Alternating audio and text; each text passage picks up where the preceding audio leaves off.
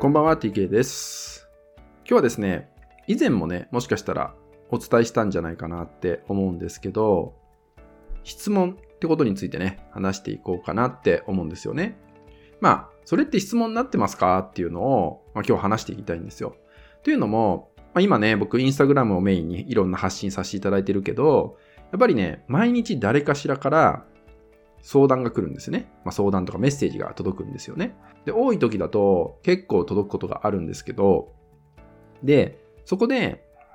相談とか質問になっている人となってない人っていうのが分かれるわけですよね。そう。ただただなんか悩んでることをつらつらと、えーまあ、文字にしてメッセージにして送ってくる方と、自分が考えていることにおいて、まあ、どうしたらいいかっていうふうに、まあ、質問になってるかっていうのがあって、で、まあ、今日はその相談の仕方とか質問の仕方っていうのの話はちょっと割愛しますけど、そもそも質問になってるのかなってないのかっていう違いを話していこうと思うんですよ。で、えーまあ、当然質問になってない人っていうのは、質問とか相談になってない人っていうのは、当然アドバイスしたところで意味がないんですね。だって本人が求めてないんで何も。だからそういう人には僕はアドバイスは基本的にはしないようにしてるんですね。文章を見てよっぽどやばいなって思わない限り、やばいなっていうのは、例えば命の危険にあるとかね、そう、そうならない限りは、ただただ流して見てるだけにしてるんですよね。そう。ただ、質問になってる場合っていうのは、やっぱり行動につながりやすい人がとても多いです。じゃあこのようにしてみようと思うとかっていうのを言ってくれたりとか、人によっては後日談、やってみてどうだったよっていう報告とかも、まあ、ありがたいことにしてくれる方もいるんですよね。まあ、そうすることで僕もそれを聞いてね、あ、よかったなって思って、すごいね、嬉しい気持ちになったりするんだけど、やっぱり問題なのは、質問とか相談になってないで、ただただなんか自分の感じてることを共有してくる人。これ何かっていうと、ただのかまってちゃんだったりするんですね。そう、ただのかまってちゃんだったりするの。そう。だから、当然、変わる気はないし、行動する気もないし、みたいな。そう。悩んでるつもりになってる人、みたいな感じになってるわけですよね。そう。で、実はね、実は僕、このパターンが、メンタルヘルス的にはですね、一番よろしくないと思ってるんですよ。よろしくないって思ってるの。そう。なんか、自分のね、心にあることを共有して、おそらく楽になろうと無意識にね、してるんだろうけど、そういう時って自分がどうしたいかが明確になってない人が多いんでね、質問になってない人っていうのは。なので、そういう自分の内側にあることを共有することによって余計に悩んだりとか余計に苦しくなる人が非常に多いわけですよね。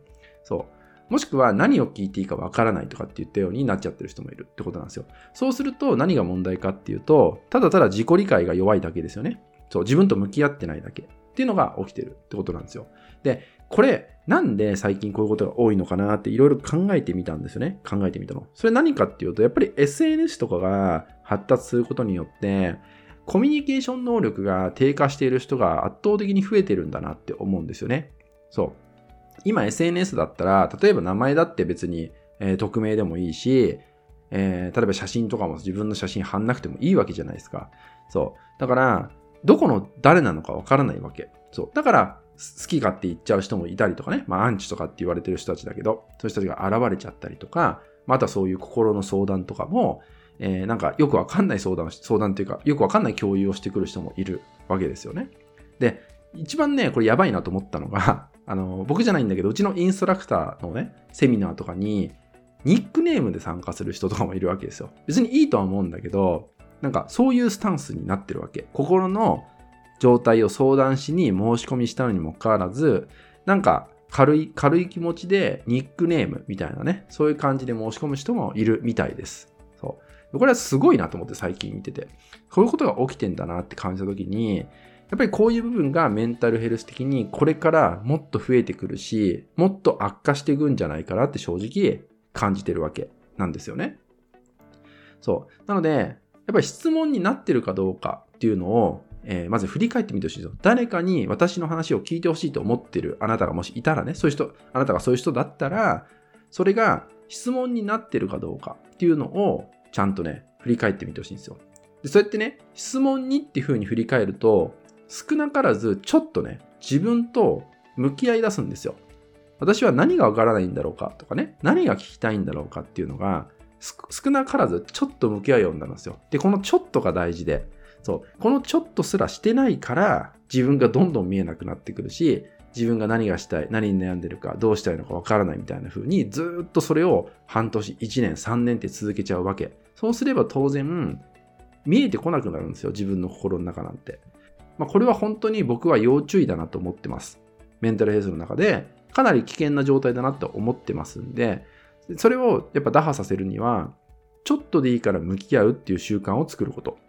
自分が今感じてることって何なんだろうなっていうのを、まずは自分で自覚するってことをやってみること。それだけでも全然変わってきます。そうすることによって問いっていうのが生まれてくるんで、わかんないことは質問にして聞いてみるってこともできるようになっていきます。これが、まあ、人とのコミュニケーションにもつながっていくってことですよね。そう。なので、コミュニケーションがうまくいかない人なんかも、こういう部分をおろそかにしてる可能性が非常に高い。問題は相手じゃないですからね。相手に問題があるんじゃなくて、自分自身がちょっとでもいいから自分と向き合ってるかどうかっていうのをぜひね、振り返っていただけたらなと思います。はい、今日はね、えー、質問なのか、そもそも質問じゃないのかみたいな話をね、していきました。まあ、ちょっと要注意な話だったんで、結構強く話した部分もあるんですけど、大事にしてほしいかなって思ったところなんでね、まあ、ぜひね、ご自身のね、えー、最近なんかも振り返りつつね、人とのコミュニケーションも振り返りつつ、見つめ直す機会を作っていただけたらなと思います。